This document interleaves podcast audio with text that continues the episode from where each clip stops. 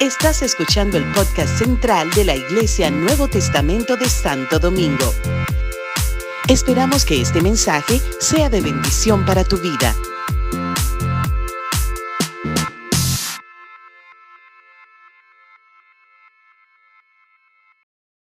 La, la bendición de la administración de tu palabra.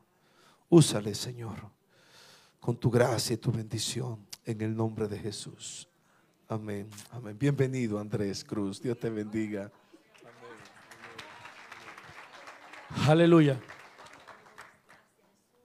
Déselo fuerte a Dios, al Rey, al gran yo soy, al soberano. Él es el único digno de recibir la gloria, la honra, la alabanza, la exaltación. Espíritu Santo, gracias por la visitación en esta mañana. El Espíritu Santo ha estado muy temprano aquí. He sentido muy fuerte esa impresión en mi espíritu. Cuando el ministerio de oración adoraba y una profeta pasó aquí y dio una palabra, yo sentía fuego y el Espíritu Santo me confirmaba que salían enfermedades, salían dolores, eh, se, estaban cancelando deudas, eh, eh, nueva noticia, gente que está esperando noticias, el Espíritu Santo en esta semana lo va a sorprender. Esa llamada que tú estás esperando, mira, ya Él comenzó a obrar en esa llamada. Ese resultado, aunque el médico dijo eso, Dios tiene la última palabra. Dios tiene la última palabra. Yo quiero que vayamos a Jeremías. Sí, eh, me gustaría que el piano, me gustaría que el ministerio esté aquí, pero entiendo que quizás está eh, comiendo algo, no sé. Pero sí me gustaría el piano, que me acompañen aquí con el piano y la batería y, el bajo y la guitarra. Yo me siento en casa. Me siento en casa. A mí me gusta eh, eh, predicar, eh, que todos prediquemos juntos. Que el ministro de oración predique conmigo. Me gustaría que estén tocando la melodía de la atmósfera ha cambiado. Esa canción es muy fuerte. Entonces le decía, vamos a ir a Jeremías.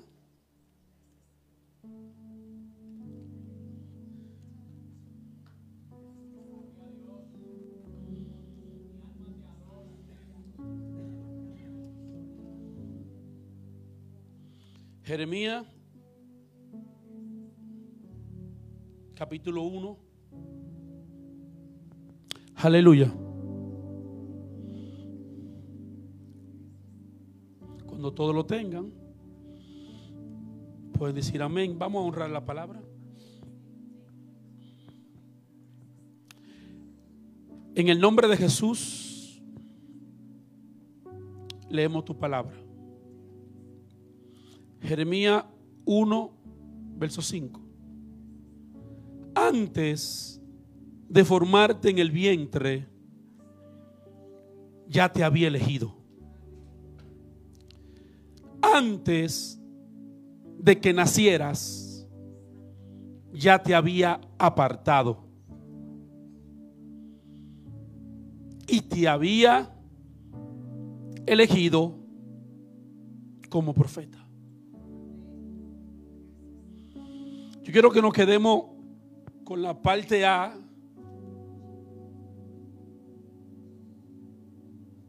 del versículo 5, donde dice, antes de formarte. Ese antes de formarte habla de la creación de Dios. Habla del diseño de Dios. De todo lo que Dios hizo antes de traernos a la tierra. Ese antes de Dios está hablando que el Señor, antes de tu nacer, antes de tu papá y tu mamá juntarse, Él se sentó a hacer diseño a favor tuyo. Él se sentó a crear cosas.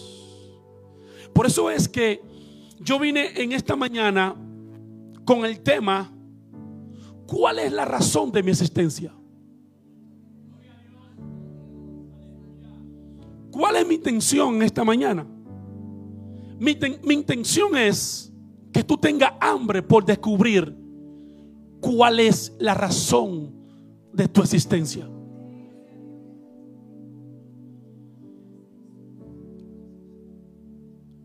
Y para comenzar esta palabra, quiero hacerte cuatro preguntas. Cuando yo conozco cuál es la razón de mi existencia, yo comienzo a entender cuál es mi llamado. Cuando yo sé cuál es mi llamado, entonces yo entiendo que yo tengo una asignación de parte de Dios. Es imposible que yo sepa cuál es la razón de mi existencia y que yo no sepa cuál es mi llamado. Cada uno de nosotros tenemos un llamado de parte de Dios. Cada uno de nosotros no es un error. No fue que tu mamá te dejó o tu papá te dejó cuando tú naciste. A Dios no le interesan los medios. Porque antes de que tú nacieras, antes de que sucedieran los medios por el cual tú llegaste, ya Él creó un propósito contigo. Yo sé que muchos de ustedes dirán, es que tú no sabes cómo yo llegué al mundo. Tú no sabes lo que me hicieron. Muchos de ustedes fueron violados. Y eso lo ha atado a los invisibles. Y no lo deja prosperar en su presente. Porque están amarrados a su pasado. Porque ustedes todavía no se han perdonado eso que le pasó. Y aparte de que culpan a sus padres, culpan a Dios también. Pero en esta mañana Dios vino a decirte que yo no tengo que ver con los medios. Yo tengo que ver con el propósito que hice desde antes de tu nacer para traerte al planeta Tierra. Lo que pasó, eso no me interesa. Wow, Dios es malo. No. Muchos de ustedes cuando nacieron, ¿cuántos años tenían? Días, meses y ahora, ¿cuántos años tienen? Entonces lo que te pasó cuando comenzaste no ha podido detenerte ahora que tú estás aquí. Hay mucha gente que papá y mamá y los médicos dijeron que ustedes no iban a crecer. Lo marcaron. Dijeron cosas. Esas cosas, eso que dijeron, no ha podido detenerlo a ustedes. Por eso en esta mañana yo vine a decirte cuál es la razón de tu existencia. Lo que no te detuvo está amarrado a la razón de tu existencia. Lo que no ha podido detenerte está amarrado a la razón de tu existencia. Lo que no ha podido eh, matarte, esa enfermedad, esa crisis, esa deuda, eso que te pasó hace un mes, dos meses, tres meses, cuatro años, no ha podido detenerte, es por la razón de tu existencia.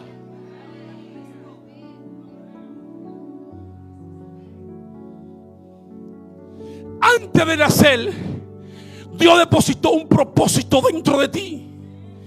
Y por ese propósito, que Él depositó dentro de ti, el enemigo no ha tenido manera, no ha podido detenerte, no ha podido matarte, porque el propósito que habita dentro de ti te ha hecho inmortal. Por eso es que a ti no te ha detenido nada de las cosas que te han sucedido.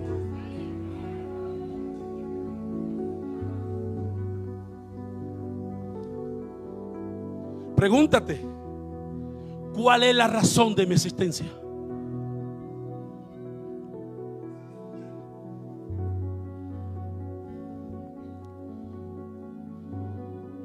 Cuando yo descubrí cuál es mi llamado, ni mi pasado,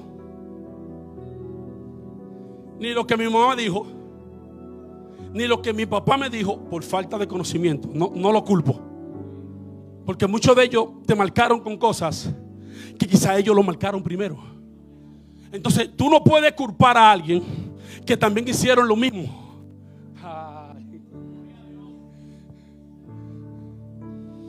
Esta mañana es tiempo de perdonar cosas. ¿Cómo? Sí. Hay cosas que todavía tú no has perdonado. Porque tú estás culpando a esa persona. Y quiere, quiere, decirte, te lo voy a decir claro. Lo que tú has pasado solamente ha sido el camino para Dios llevarte a un destino en el cual tú vas a rebeldecer.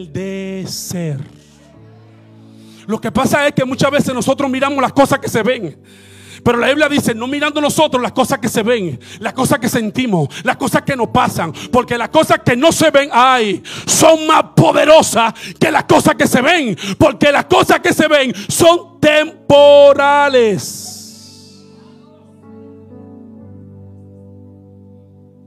La misma escritura dice, porque esta leve tribulación momentánea. ¿Sabe qué significa la palabra momentánea? en hebreo significa nada. Lo que yo he pasado y estoy pasando es nada comparado con la gloria venidera que Cristo me tiene. Pero hay muchos que no me están entendiendo. Tú no eres un error.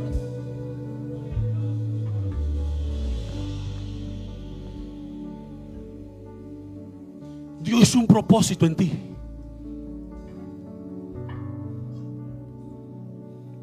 Hay algo más grande que todas las cosas que te han pasado. Hay algo más poderoso que todo lo que te ha sucedido.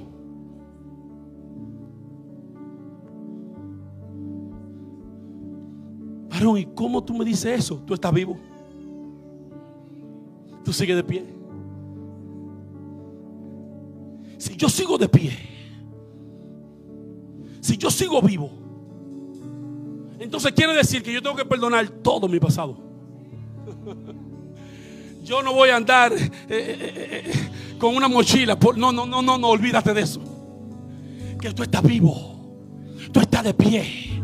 Y si tú estás vivo y de pie, hay una gloria postrera que viene caminando. La Biblia dice que la gloria postrera será mayor que la primera.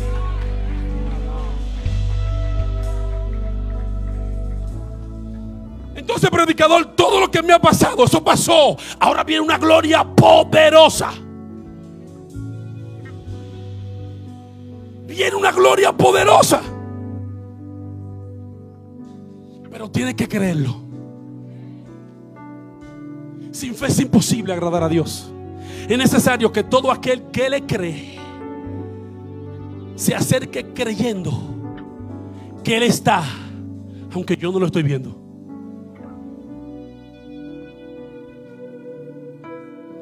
Sabes por qué hay cosas que no han sucedido? Es porque tú estás esperando que sucedan para celebrar. Y por eso no ha sucedido. Esto no es así. Esto es todo lo contrario.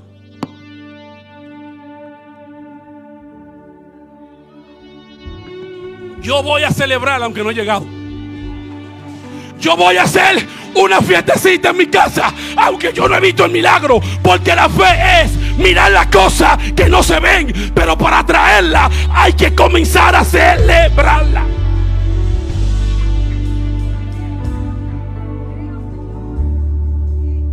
Yo he tenido deuda. ¿Quién ha tenido deuda? Todos hemos tenido deuda.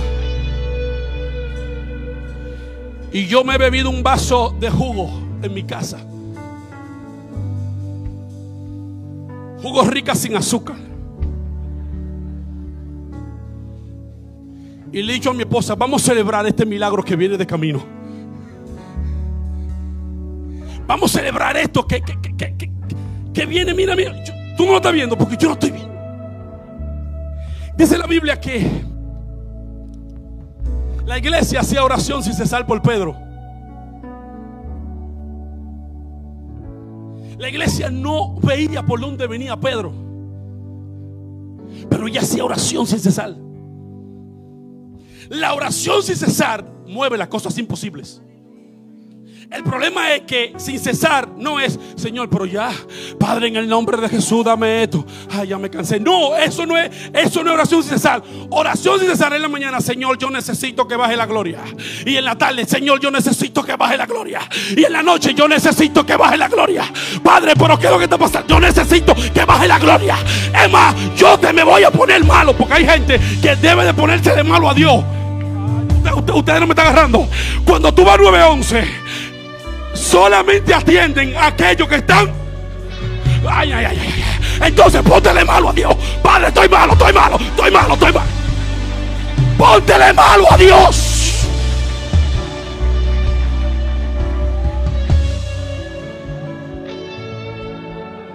El problema es que tenemos demasiada formalidad.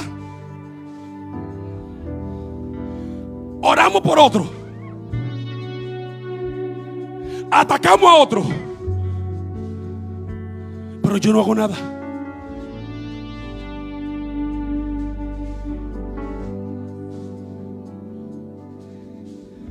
Hay problemas que no se han resuelto. Es porque tú no te le has puesto malo a Dios. Tú no te le has puesto malo a Dios. Para Dios, mi Dios, no hay nada imposible. Dejemos la formalidad. Dejemos la formalidad. Y entremos en el Espíritu. Cuando entremos en el Espíritu, otros dirán, está loco. Algo le está pasando. Esto es locura. Esto es locura. A los que no creen. A los que se pierden. Pero gloria. Manifestación del reino. A los que creen sin haber tocado a los que creen sin haber visto, a los que creen aunque pase lo que pase.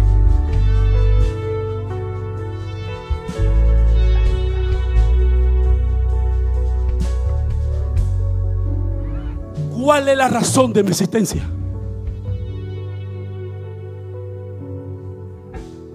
Una vez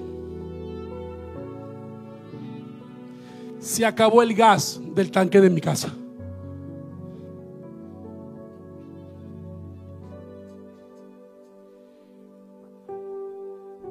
A mi mamá, a mi madre, ¿tú tienes fe? Sí, sí, vamos a llenarlo. No, no, no, no, no. Yo no estoy hablando de esa fe. ¿Tú tienes fe?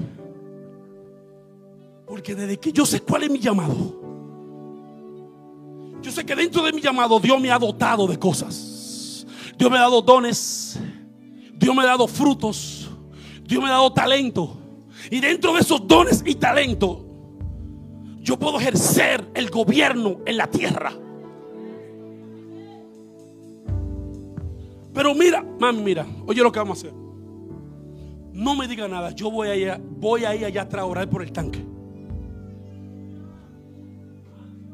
Y yo fui a orar por el tanque.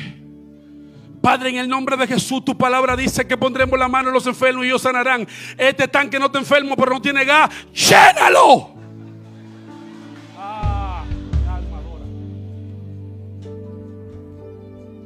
Y me devolví y le dije, llénalo hasta que yo cobre. Yo cobro el sábado.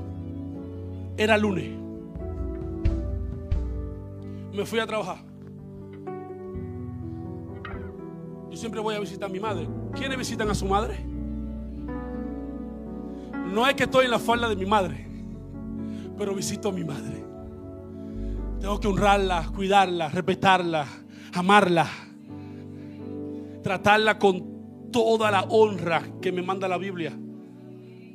Para que todo lo que yo haga prospere y se me alarguen los días en la tierra.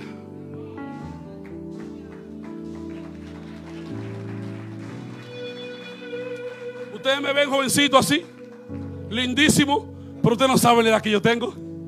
Pero Él me ha alargado. Ay, ay, ay, ay, ay, ay, ay, ay. ay. Estoy tratando de predicar lo más, lo más pasito posible.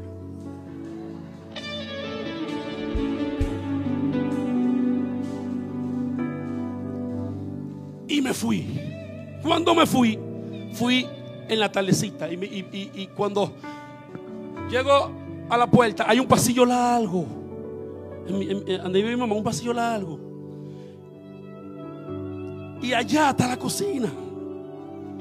Pero hay una, ¿cómo se llama? Lo, que ponen en la puerta, una cortina. Y esa cortina me impidió ver lo que estaba pasando.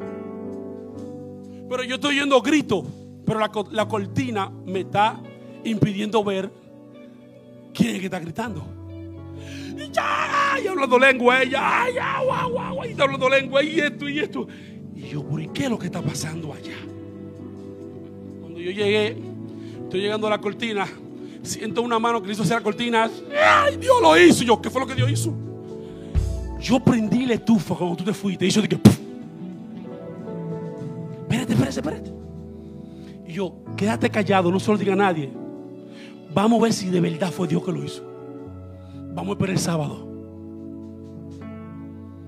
Desayuno, comida, cena, desayuno, comida, cena, desayuno, comida, cena, desayuno, comida, cena. El viernes se gas.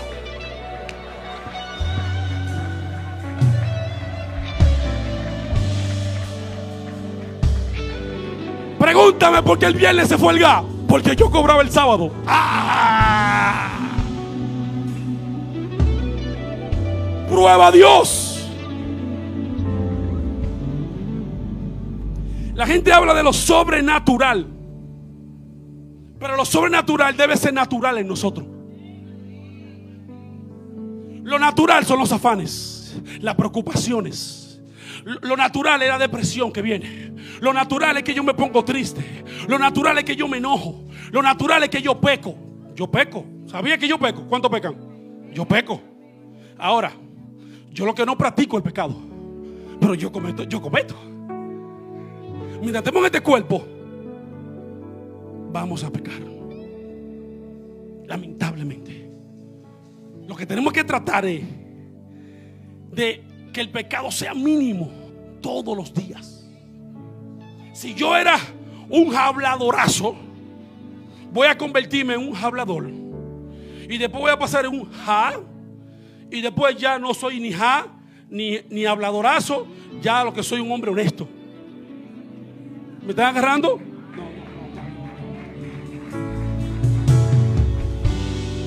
Esto es paulatino.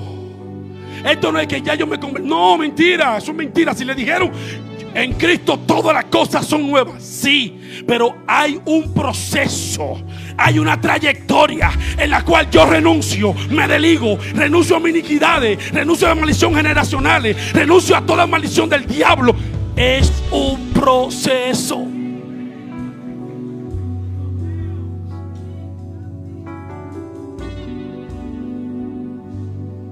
Se fue el gas.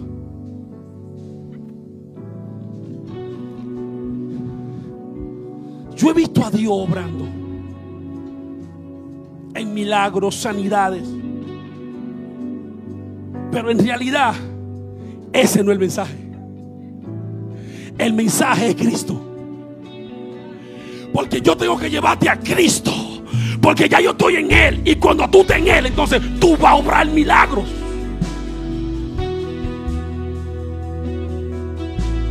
Esa vida natural, tú tienes que incomodarte de vivir esa vida sencilla.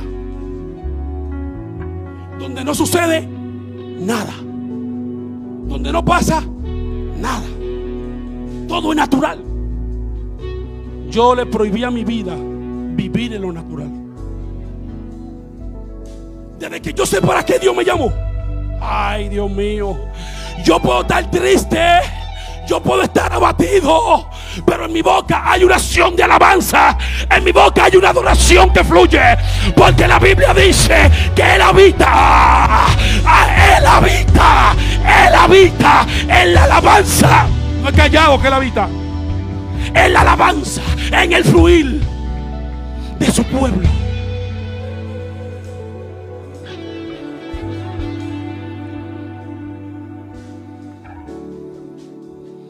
Él no habita ahí. Él habita, Señor, mira, yo no tengo deseo de adorarte, pero yo sacrifico alabanza. Tú eres santo, tú eres digno, tú eres bueno, tú eres justo, tú eres maravilloso. Aunque yo no quiera ir a la iglesia, ve a la iglesia. Aunque yo no quiera orar, yo me obligo, ponte a orar, ponte a orar, ponte a orar, ponte a orar, ponte a orar.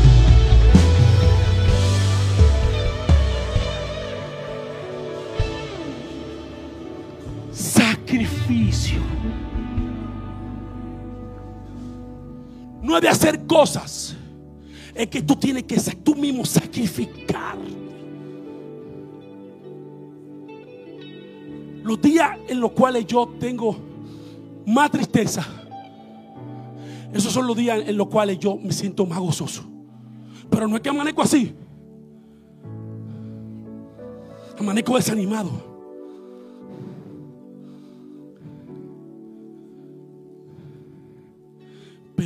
Yo lo obligo. Yo obligo mi boca. Yo obligo a mi boca a decir, tú eres santo. ¿Sabe por qué? Porque el enemigo nos hace olvidar todas las maravillas que Dios ha hecho. Por eso David dijo, alma mía, no te olvides ninguno de su beneficio. Aunque ahora no lo tengo, pero ya Él lo dio. Entonces no me voy a olvidar de todas las cosas que Dios ha hecho en mi vida.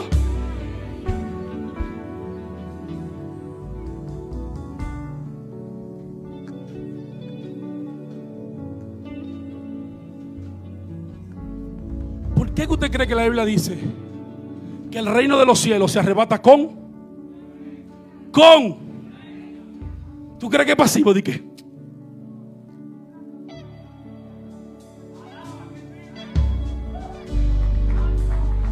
Si tú quieres hacer yoga, hazlo en tu casa. Aquí no se viene a hacer yoga.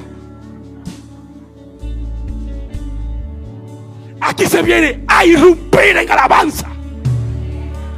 Aquí se viene a adorar a Dios por encima de todas las cosas que ha hecho el diablito. Porque no es un diablo, es un diablito.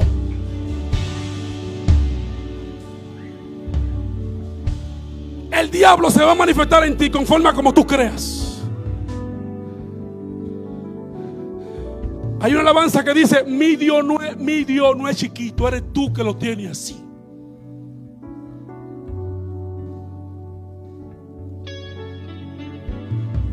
¿Cuál es la razón de mi existencia? Tenemos que preocuparnos por saber cuál es la razón de mi existencia. Miren, mi- miren, escúchenme, escúchenme. Yo fui a la universidad. Dios me permitió hacer muchas cosas, negociar, hacer muchas cosas en un determinado momento.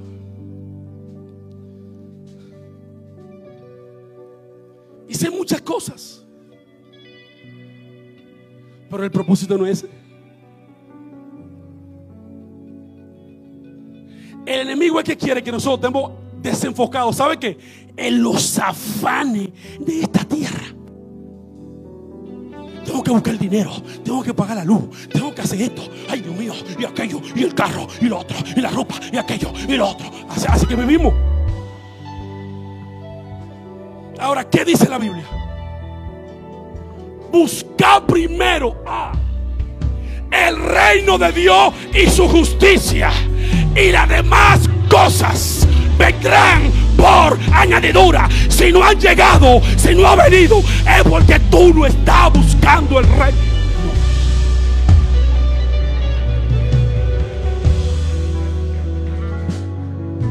Dice Deuteronomio capítulo 28, versículo 2. Pero voy a leer el primero. Acontecerá que si oyere la voz de Jehová para poner por obra sus decretos, sus mandamientos, entonces vendrán. ¿Cómo que dice? Vendrán. Vendrán. Mi Biblia lo dice, yo iré. Yo la buscaré. Cuando tú sabes cuál es tu llamado, tú no estás detrás de ella.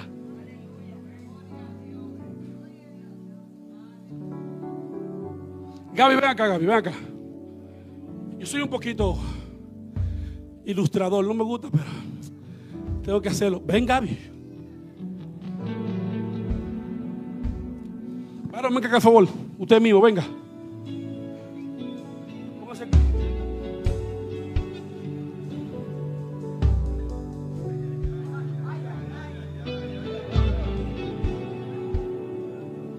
Profetizando que así mismo vienen las bendiciones a favor de ustedes. Así como vinieron, así como ustedes vinieron, así las bendiciones vienen detrás de ustedes. Reciban, lo digan, lo recibo, lo atesoro y lo meto en el bolsillo. Ahora, ¿qué dice la Biblia? La Biblia dice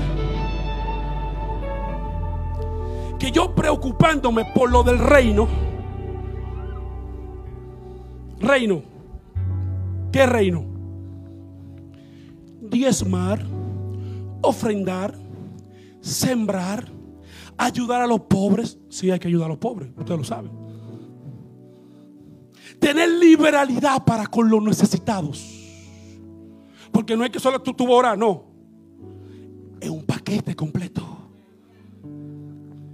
Entonces la Biblia dice que tú haciendo eso, entonces tú le añades orando, ayunando, siliciando, obedeciendo a los pastores y a los líderes, no criticando la visión de la iglesia, sometiéndote en todo, aunque tú no lo entiendas, aunque no te caiga bien la pastora, pero yo me someto. Yo no la conozco, es ahora que estoy compartiendo con ella. Ah, la pastora le dio un papelito ahí. Tira, Andrés. Mentira. La Biblia dice que haciendo eso, vengan detrás de mí. Yo estoy orando. Yo estoy orando. Yo estoy buscando a Dios. Yo estoy obedeciendo. Yo estoy haciendo silicio.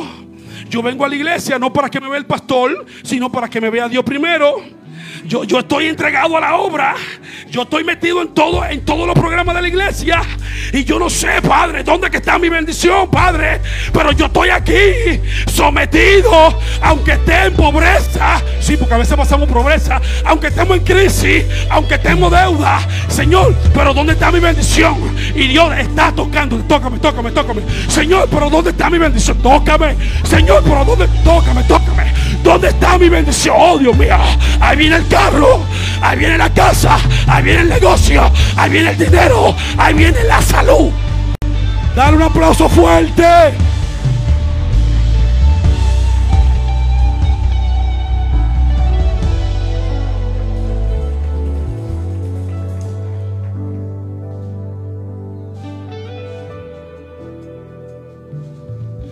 El problema es que queremos vivir de santidad prestada.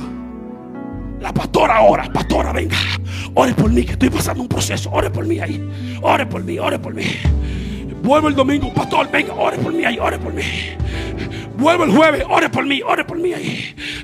Y vuelvo otra vez el domingo, ore por mí, líder, ore por mí. Pero Dios mío, ¿y cuándo es que tú vas a orar por ti?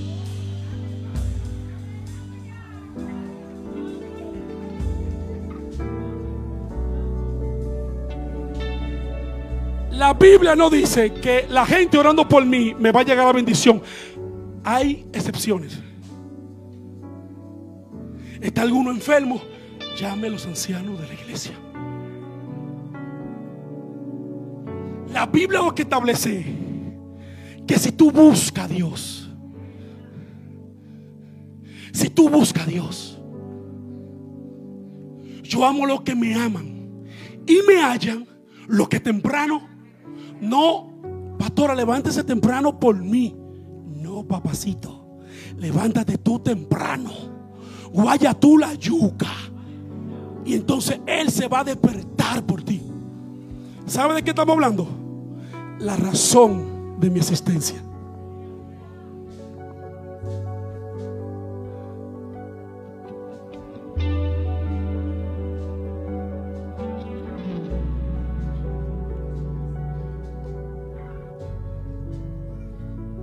Concluyo.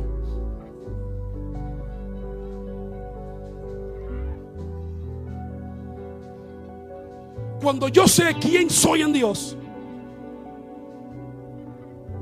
yo soy un ente que bendice a otro, no ando buscando que me bendigan.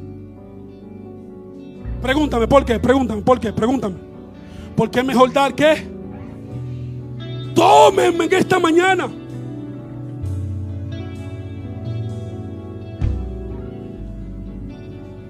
Tú quieres siempre dar. Ponte a favor. Ponte a cuenta. Yo no soy el pastor. Ponte a cuenta con tus diezmos, ofrenda, siembra y necesidad a los pobres. Y cuando tú ores, el Señor te va a responder rápido. ¿Tú sabes por qué la iglesia cuando oraba por Pedro, Dios mandó un ángel para que desatara la, la y Pedro saliera? ¿Sabe por qué? Porque la iglesia tenía todo en común en ese tiempo. Todos lo compartían. A todo el mundo ayudaban. Entonces cuando lloraban, ¿qué pasaba? ¿Qué pasaba cuando lloraban?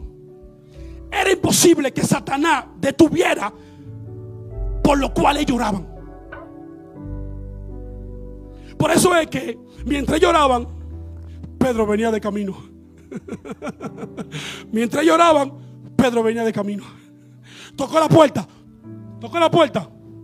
Toca la puerta, varón. Bum, bum. Tiene que tomarme, varón. Tómame.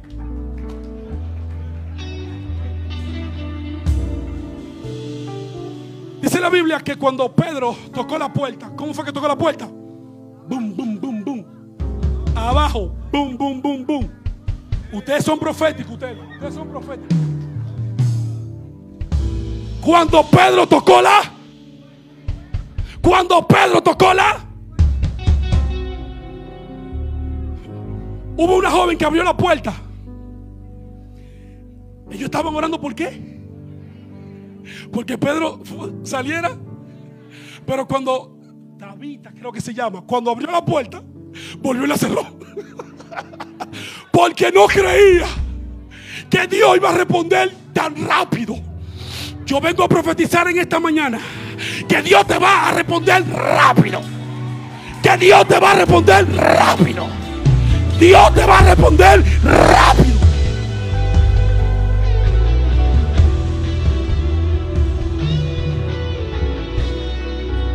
Tu milagro está a la distancia de tu fe.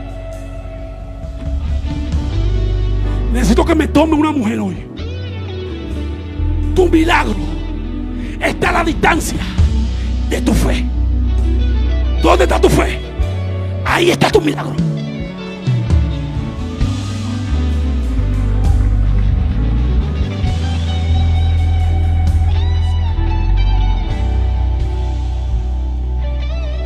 ¿Tú sabes por qué las mujeres descubren más rápido que los hombres cuál es el propósito? ¿Eh? Porque las mujeres de verdad tienen un sexto sentido. No son cinco. Ellas ven cosas donde tú, yo no la veo. Ellas sienten donde yo no siento. Y entonces Dios le revela más cosas que a mí. Pero el enemigo, como sabe esto, se ha levantado para machacar a las mujeres a través de los hombres. Pero yo estoy profetizando que eso se acabó. La mujer se va a levantar y tú como sacerdote también te va a levantar.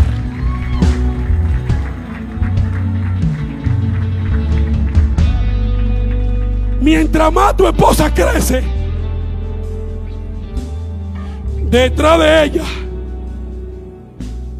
viene una gloria de hombre.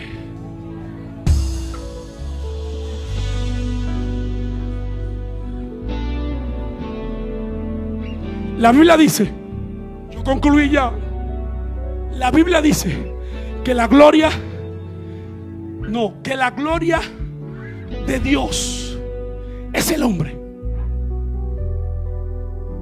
Y la gloria del hombre es la mujer. Lo que pasa es que el enemigo sabe esa verdad. Y él cambia los roles. La mujer quiere mascanear al hombre. Aquí no hay de eso. Y a veces el hombre quiere mascanear a la mujer. Yo como hombre soy cabeza de la casa, pero la mujer es el cuello. ¿Para dónde va la cabeza? ¿Para dónde va el cuello? Hay muchos hombres que Dios sigue aquí, aunque tú no digas amén.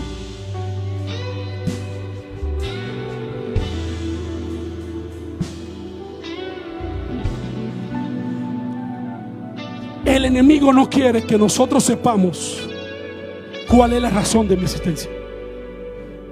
¿Cuál es mi llamado? Andrés, dame una solamente que tú terminaste. Dime, dime cómo yo me doy cuenta. En el área donde tú te desenvuelves y tú sabes que te encanta, te fascina, te gusta hacer eso sin que el pastor te vea, sin que te llamen eh, por teléfono y que a ti te gusta hacer eso. Si a ti te gusta dar, tú tienes el don de servicio. Si te gusta abrazar mucho con respeto, tú tienes el don del amor. Olvidándonos de los temperamentos sanguíneos, coléricos, melancólicos y flemáticos. Que todos lo tenemos. Pero donde tú eres bueno, allí está Dios.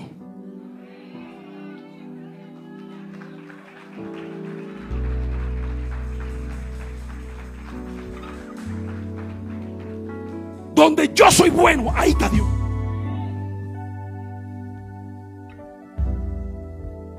Tú predicas por las redes y por ahí Dios salva las almas. Ahí está Dios. En tu trabajo no se puede hablar mucho, pero todo el mundo te busca. Todo el mundo quiere un consejo. Todo el mundo quiere que tú le digas algo. Ese es tu ministerio. Porque no todos vamos a ser predicadores. Ni todos vamos a ser pastores. Pero hay muchos que le van a arreglar la iglesia a Cristo, sentado ahí, dando consejería, ayudando al otro, dando una palmadita.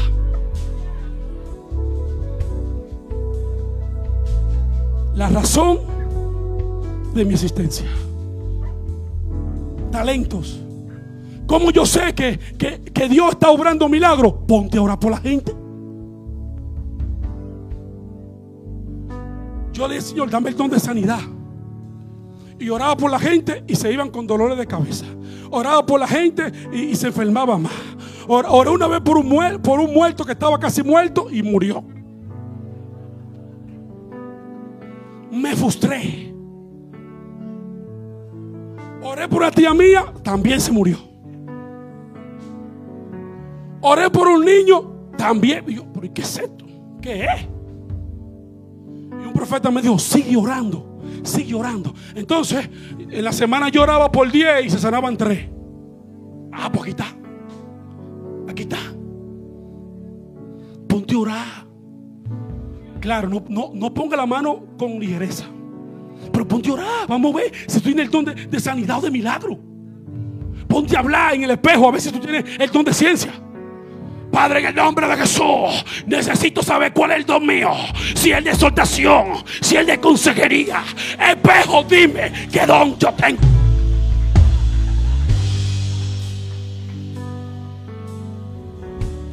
En el arte de predicar, hay una técnica que tú tienes que usar el espejo para ver dónde tú te mueves.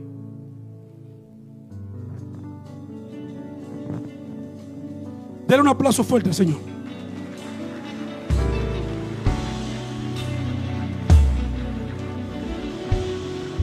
Yo quiero que canten un ching. La atmósfera ha cambiado estar.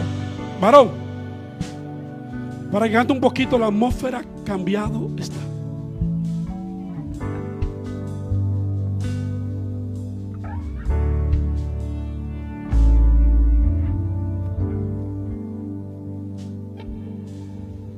La Biblia dice que se levantó una tormenta.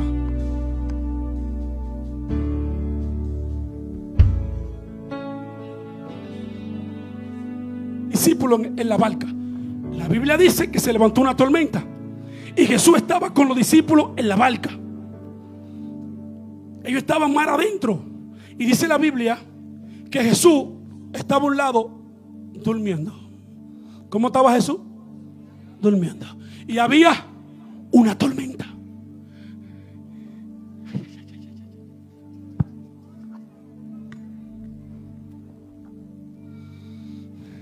Muchos de ustedes están pasando una tormenta. Y si tú estás pasando una tormenta, yo vine a decirte que Jesús está dentro de la tormenta durmiendo.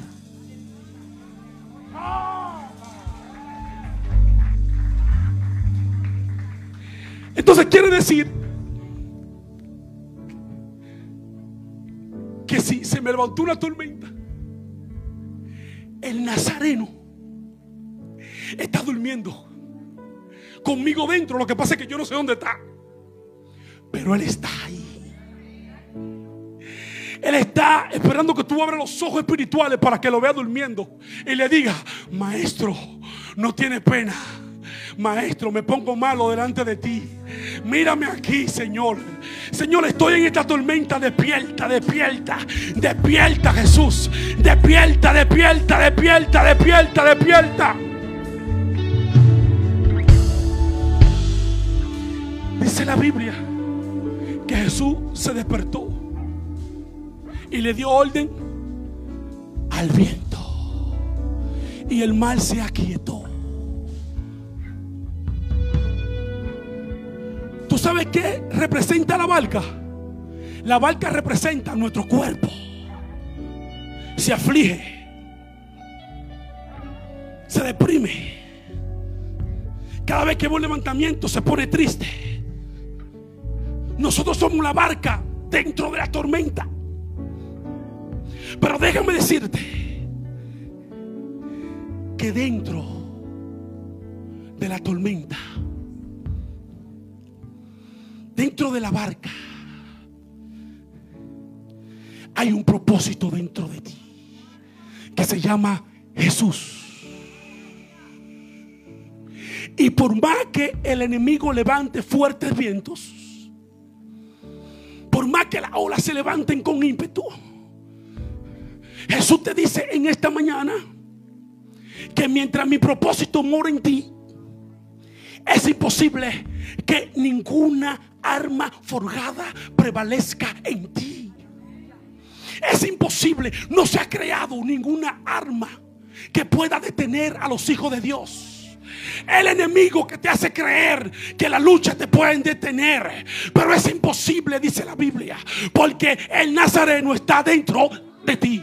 Y si el Nazareno está dentro de ti, por más que soplen los vientos, tu barca no se va a hundir. Dice el Espíritu Santo, tu barca no se va a hundir. Aunque tú sientas como que se está hundiendo, no se va a hundir. No se va a hundir. Por más que sople los vientos, tu barca, tu casa, no se va a hundir.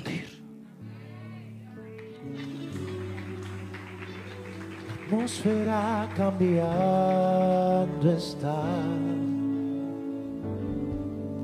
Tu espíritu está aquí.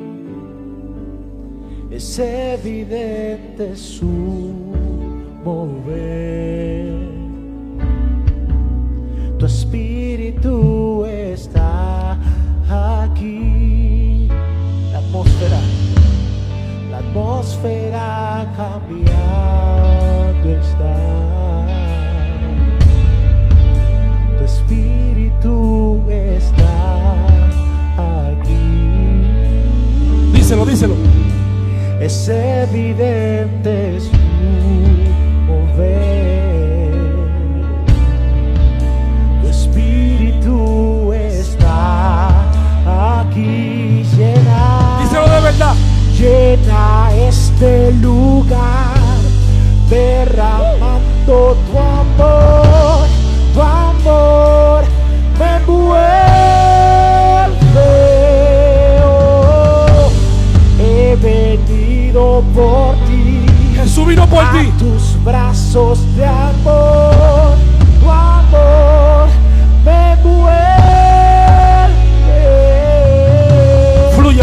fluye, fluye, fluye. Llena este lugar derramando tu amor.